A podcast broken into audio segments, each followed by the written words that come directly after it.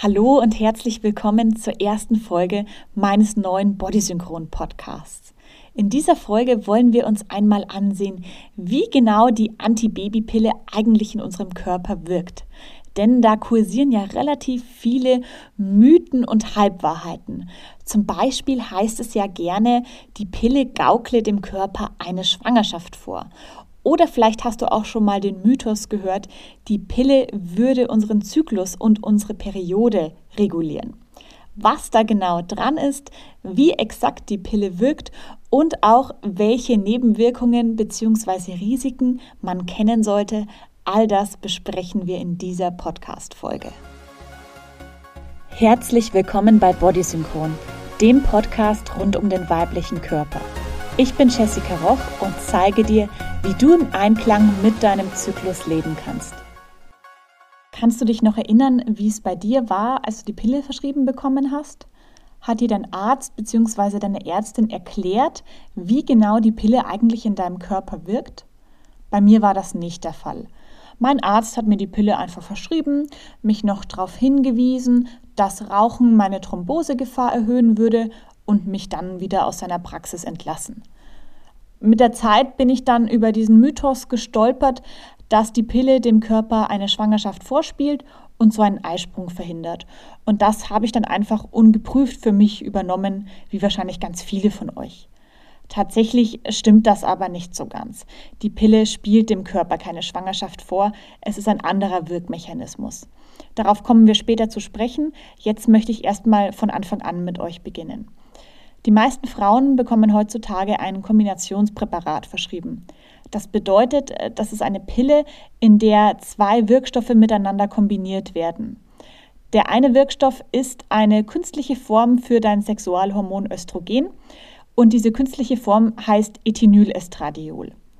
Die ist ein bisschen wirkstärker als das körpereigene Östrogen und hat dementsprechend auch stärkere Effekte in unserem Körper. Der zweite Wirkstoff, der in diesen Kombinationspräparaten steckt, ist eine künstliche Form vom Progesteron. Das ist ebenfalls ein wichtiges Sexualhormon in deinem Körper, das vor allem die zweite Zyklushälfte ab deinem Eisprung dominiert. Diese künstliche Form heißt Gestagen und gibt es in ganz vielen verschiedenen Ausprägungen. Also es gibt Gestagene, die zum Beispiel androgen wirken, also männliche Hormone fördern. Es gibt aber auch Gestagene, die antiandrogen wirken, also die männlichen Hormone im Körper eher reduzieren. Darauf kommen wir später aber nochmal zu sprechen. Je nachdem, welches Gestagen in deiner Pillensorte steckt, spricht man von der Pille der ersten Generation, zweiten Generation, dritten Generation oder vierten Generation. Hast du vielleicht auch schon mal gehört. Was passiert jetzt, wenn du die Pille schluckst? Die enthaltenen Hormone gelangen über deinen Magen-Darm-Trakt in deinen Blutkreislauf und kommen schließlich bei deiner Hypophyse an. Das ist sozusagen die wichtigste Schaltzentrale in deinem Gehirn. Sie regelt unter anderem auch die Ausschüttung deiner Sexualhormone. Die Hypophyse kann jetzt die künstlichen Hormone aus der Antibabypille nicht von deinen körpereigenen unterscheiden und denkt deswegen aufgrund des hohen Spiegels an künstlichen Hormonen, dass dein Eisprung schon vorbei ist und du dich in der Phase nach dem Eisprung befindest. Das ist die sogenannte Lutealphase. Warum das? Bei deinem Eisprung springt eine reife Eizelle aus ihrer Hülle, die man Follikel nennt, in den Eileiter hinein. Die leere Hülle verschwindet aber nicht einfach, sondern sie wird von deinem Körper in eine Hormondrüse umgewandelt, die damit beginnt, Progesteron zu produzieren. Das Progesteron brauchst du, um deine Gebärmutterschleimhaut aufrecht zu erhalten, damit sich darin gegebenenfalls ein befruchtetes Ei einnisten kann und du letztendlich einen Embryo austrägst. Dein Gehirn denkt also, dass du in der Lutealphase steckst und schüttet deswegen keine Hormone mehr aus, die die Tätigkeit deiner Eierstöcke anregen. So reift kein Ei und es gibt auch keinen Eisprung mehr. Das ist aber noch nicht alles, denn das Gestagen in der Pille verändert auch noch den Schleim an deinem Muttermund, sodass sich eine Art Pfropf bildet, der den Eingang verstopft, sodass keine Spermien mehr hineinschwimmen können. Auch das erschwert natürlich die Befruchtung. Und zu guter Letzt verändert das Gestagen auch noch die Zusammensetzung von deiner Gebärmutterschleimhaut, sodass eine Einnistung eines befruchteten Eis unmöglich wird. Also die ist einfach nicht mehr so wohlig warm, dass sich da das Ei wunderbar einnisten kann und dann die neun Monate in deinem Bauch verbringt, sondern die lässt eine Einnistung nicht zu. Nun gibt es ja in der Pilleneinnahme nicht nur die Phase, in der man die Pille einnimmt, sondern es gibt auch eine Zeit, in der man die Pille weglässt, diese sieben Tage, in der es dann auch zu einer Blutung kommt. Und ganz viele Frauen gehen ja davon aus, dass diese Blutung einfach ihre Periode ist. Das ist aber nicht der Fall. Diese Blutung entsteht dadurch, dass du die Pille weglässt. Dem Körper werden also sofort alle Hormone, die die Pille ihm vorher künstlich zugeführt hat, mit einem Wumms entzogen, die Hormonspiegel krachen nach unten und so kommt es zu dieser Abbruchblutung. Das hat aber mit einer Menstruation, die im Laufe eines normalen Zykluses stattfindet, überhaupt nichts zu tun. Deswegen fände ich es auch sinnvoll, wenn wir hier nicht von einer Menstruation sprechen bei den Pillenanwenderinnen, sondern wenn man wirklich von einer Abbruchblutung spricht, um diesen Unterschied klar zu machen. Und äh, ist vielleicht ganz interessant, es gibt überhaupt keinen medizinischen Grund für diese Abbruchblutung. Der wurde lediglich erfunden, um das tatsächliche Ziel der Pille zu verschleiern. Denn als die Pille entwickelt worden ist, war Verhütung noch illegal. Und man hat die Pille dann eher so gebrandet als ein Medikament, das dazu dient, den Zyklus zu regulieren und die Menstruation. So wurde das eingeführt und erst danach wurde es quasi als Verhütungsmittel akzeptiert von der Gesellschaft, sage ich mal.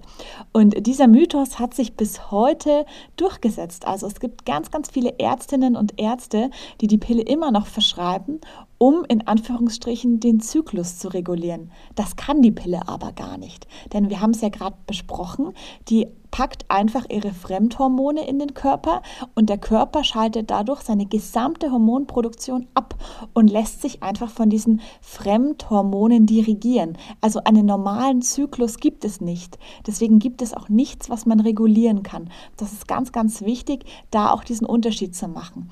Also wir werden einfach fremdgesteuert und unser Zyklus liegt brach. Und genau dieser brachliegende Zyklus führt ja letztendlich auch zu den Problemen, die dann nach dem Absetzen der Pille auftreten können. Denn dadurch, dass wir so lange diese künstlichen Hormone genommen haben, weiß unser Körper gar nicht mehr genau, wie er eigentlich Hormone selber produziert. Also diese Verbindung zwischen deiner Hypophyse im Gehirn und deinen Eierstöcken war einfach die ganze Zeit blockiert, solange du die Pille genommen hast. Die Kommunikation hat nicht funktioniert und deswegen dauert es, bis das wieder reibungslos abläuft, ja? Und auch deine Hormonproduktion. Das ist wie eine Maschine, die lange stillgestanden hat und die vielleicht ein bisschen gerostet hat, vielleicht ein bisschen verkalkt ist. Und das dauert einfach, bis die wieder in Schwung kommt und wieder die Hormone im richtigen Maß produziert. Denn oft ist es ja auch so, dass sie dann erstmal viel zu viele produziert und wir dann Haarausfall oder Akne bekommen, weil das so ein Rebound-Effekt ist. Und genau diese Probleme, da müssen wir eben mithelfen. Wir müssen unseren Körper unterstützen, damit er wieder in Balance kommt. Und genau darum geht es ja auch bei meinem Kanal Body Synchron. Deswegen habe ich den gegründet, um Frauen nach dem Absetzen der Pille wieder ins Gleichgewicht zu helfen. Ich habe dazu auch einen kostenlosen Guide geschrieben, den Pillenfrei-Guide. Den packe ich dir hier auch in die Show Notes rein, verlinke ihn dir, dass du ihn dir jetzt gleich oder am Anschluss an die Sendung runterladen kannst. Denn da sind einige Tipps drin, wenn du vielleicht planst, die Pille abzusetzen oder wenn du sie vielleicht sogar schon abgesetzt hast und deinen Körper jetzt unterstützen möchtest. Lass uns nach diesem kurzen Exkurs zum Post-Pill-Syndrom jetzt nochmal zurück zur Wirkweise der Pille kommen. Also wir wissen mittlerweile, dass die Abbruchblutung mit einer Menstruation nicht gleichzusetzen ist. Und sobald diese sieben Tage vorbei sind, in denen du die Pille weggelassen hast, nimmst du sie ja wieder von vorne.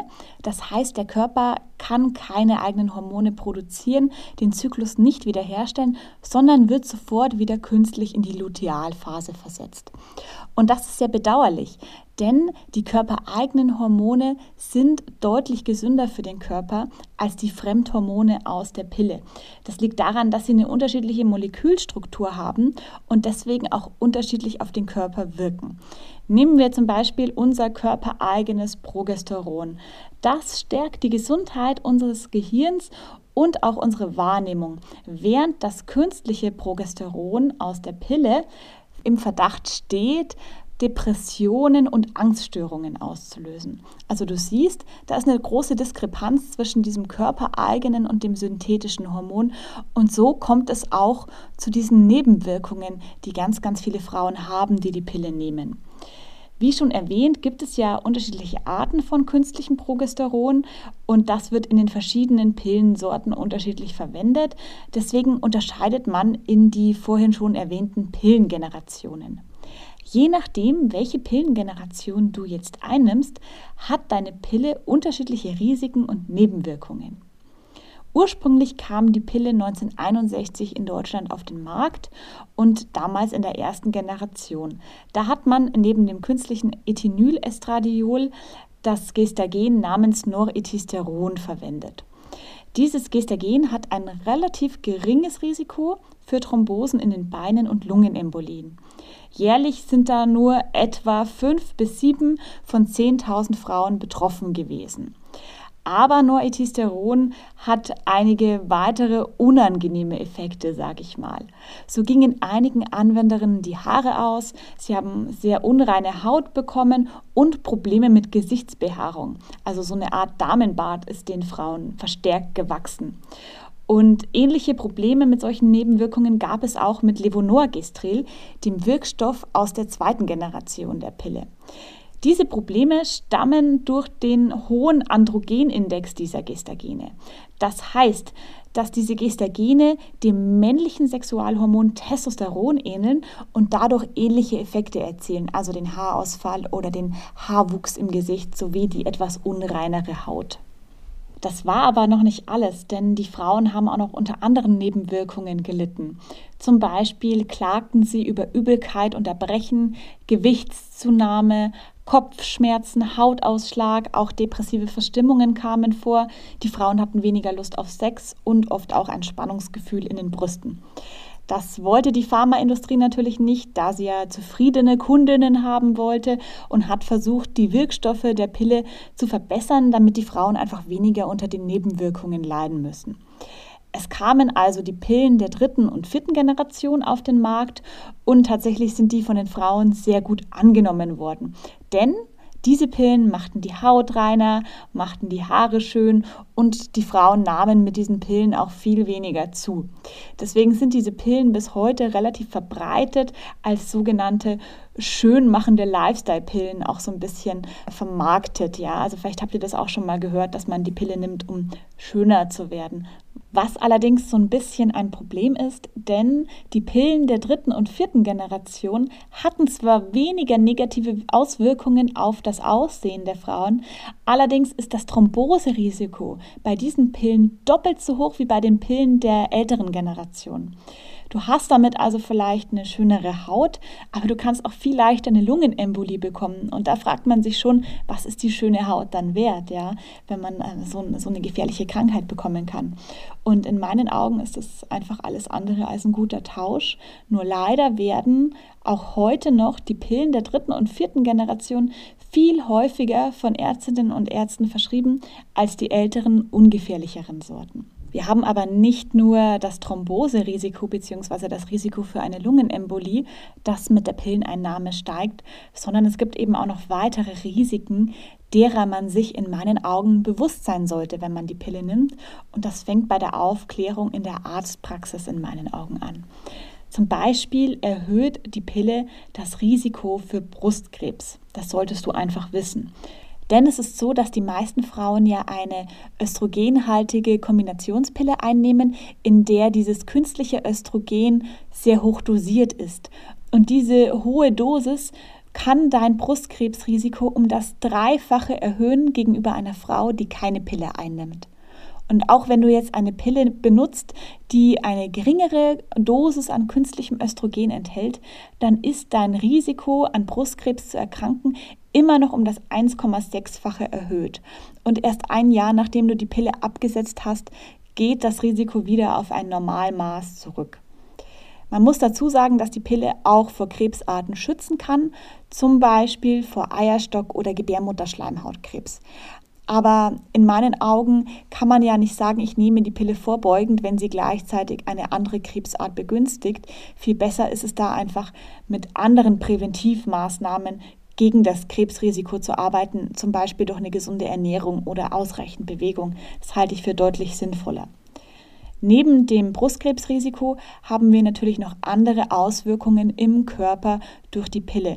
Zum Beispiel belastet die Pille deinen Magen-Darm-Trakt, denn der ist ja dafür verantwortlich, dass sie sowohl aufgenommen als auch wieder ausgeschieden wird.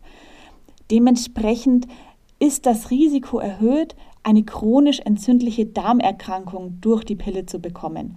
Die genauen Zusammenhänge sind noch nicht klar, aber es ist auf alle Fälle bewiesen, dass das Risiko für Erkrankungen wie Morbus Crohn und Colitis ulcerosa erhöht ist. Und nicht nur unser Darm leidet unter der Pille, auch andere Organe sind betroffen, zum Beispiel deine Schilddrüse. Es ist definitiv so, dass durch die Pilleneinnahme die Schilddrüse geschwächt werden kann und auch eine Schilddrüsenunterfunktion entstehen kann. Deswegen leiden so viele Frauen, die dann die Pille absetzen, darunter und wissen gar nicht, woher das eigentlich kommt. Da gibt es verschiedene Mechanismen, da kann ich gern mal auf alle genauer eingehen in einem eigenen Podcast. Nur solltest du eben wissen, dass die Schilddrüse damit sehr eng verbunden ist und dass deine Unterfunktion gegebenenfalls durch die Pille kommen kann aber auch generell steigt einfach das Risiko für Entzündungen und Infektionen im Körper. Zum Beispiel ist ja eine ganz, ganz häufige Nebenwirkung bei der Pilleneinnahme, dass Frauen häufiger eine Blasenentzündung haben oder auch einen Vaginalpilz. All das hängt einfach zusammen und dem solltest du dir bewusst sein. Ganz, ganz viele Frauen berichten mir, dass sie massive Probleme damit hatten, solange sie die Pille genommen haben. Und jetzt nach dem Absetzen ist es einfach wie weggewischt, ja. Also keine Blasenentzündung mehr, kein Vaginalpilz mehr, alles da unten funktioniert wieder einwandfrei. Und das ist eben einer der Vorteile, wenn man die Pille absetzt, dass sich dann solche Nebenwirkungen auch wieder auflösen können. Natürlich geht es nicht von heute auf morgen. Bei einigen Sachen muss man auch nachhelfen, aber es kann sich eben vieles verbessern. Genauso wie zum Beispiel eine niedrige Libido. Auch das hängt mit der Pille zusammen. Was ja eigentlich schade ist, denn die Pille soll uns ja erst Sex ermöglichen, ohne dass wir Angst haben vor einer Schwangerschaft und dann geht die Libido runter und wir haben keine Lust mehr. Also ist total bedauerlich, aber hängt eben auch damit zusammen. Und übrigens auch, ich habe es vorhin schon mal erwähnt, das Depressionsrisiko und das Risiko, eine Angststörung zu bekommen, steigt mit der Pille. Also da gibt es auch einige Studien, die das belegt haben, dass wir da einfach ein gesteigertes Risiko haben. Und deswegen, wenn du Probleme hast mit depressiven Verstimmungen, vielleicht auch mit einer ausgewachsenen Depression, dann guck mal deine Verhütung an und schau, ob du da vielleicht was ändern kannst, um dir das Leben einfach zu erleichtern. So, damit wären wir auch schon am Ende der ersten Folge angelangt. Ich rekapituliere noch einmal kurz, was wir heute besprochen haben. Also wir wissen jetzt, dass die Pille unserem Körper keine Schwangerschaft vorgaukelt, sondern uns einfach die ganze Zeit in der Lutealphase, also der Phase zwischen Eisprung und Menstruation hält. Wir wissen außerdem auch, dass die Pille unsere Menstruation nicht reguliert, sondern überlagert. Es gibt keinen Zyklus und es gibt keine Menstruation. Vielmehr haben wir eine Abbruchblutung, die aber nichts mit einer normalen Periode zu tun hat. Und wir wissen, dass die Pille einige Risiken und Nebenwirkungen hat und dass vor allem die Pillenarten der dritten und vierten Generation das Thromboserisiko massiv erhöhen, also die Pillenarten der ersten und zweiten Generation trotz vielleicht negativer optischer Effekte deutlich gesünder sind, wenn man von gesund sprechen kann. Aber mit ihnen ist das Thromboserisiko auf alle Fälle geringer. Ich freue mich riesig, wenn dir diese Folge gefallen hat und du vielleicht Lust hast, mir eine Bewertung auf iTunes dazulassen, damit auch andere sehen, wie der Podcast ankommt. Gerne kannst du ihn auch an Freunde oder Familie weiterempfehlen oder mir auch mal in die Bewertung reinschreiben, was du dir als nächstes als Thema auf dem Bodysynchron Podcast wünschst. Und jetzt vergiss nicht, dir am Schluss noch den Pillenfrei-Guide runterzuladen, wenn du die Pille absetzen möchtest oder abgesetzt hast. Ich wünsche dir viel Erfolg und noch einen wunderbaren Tag.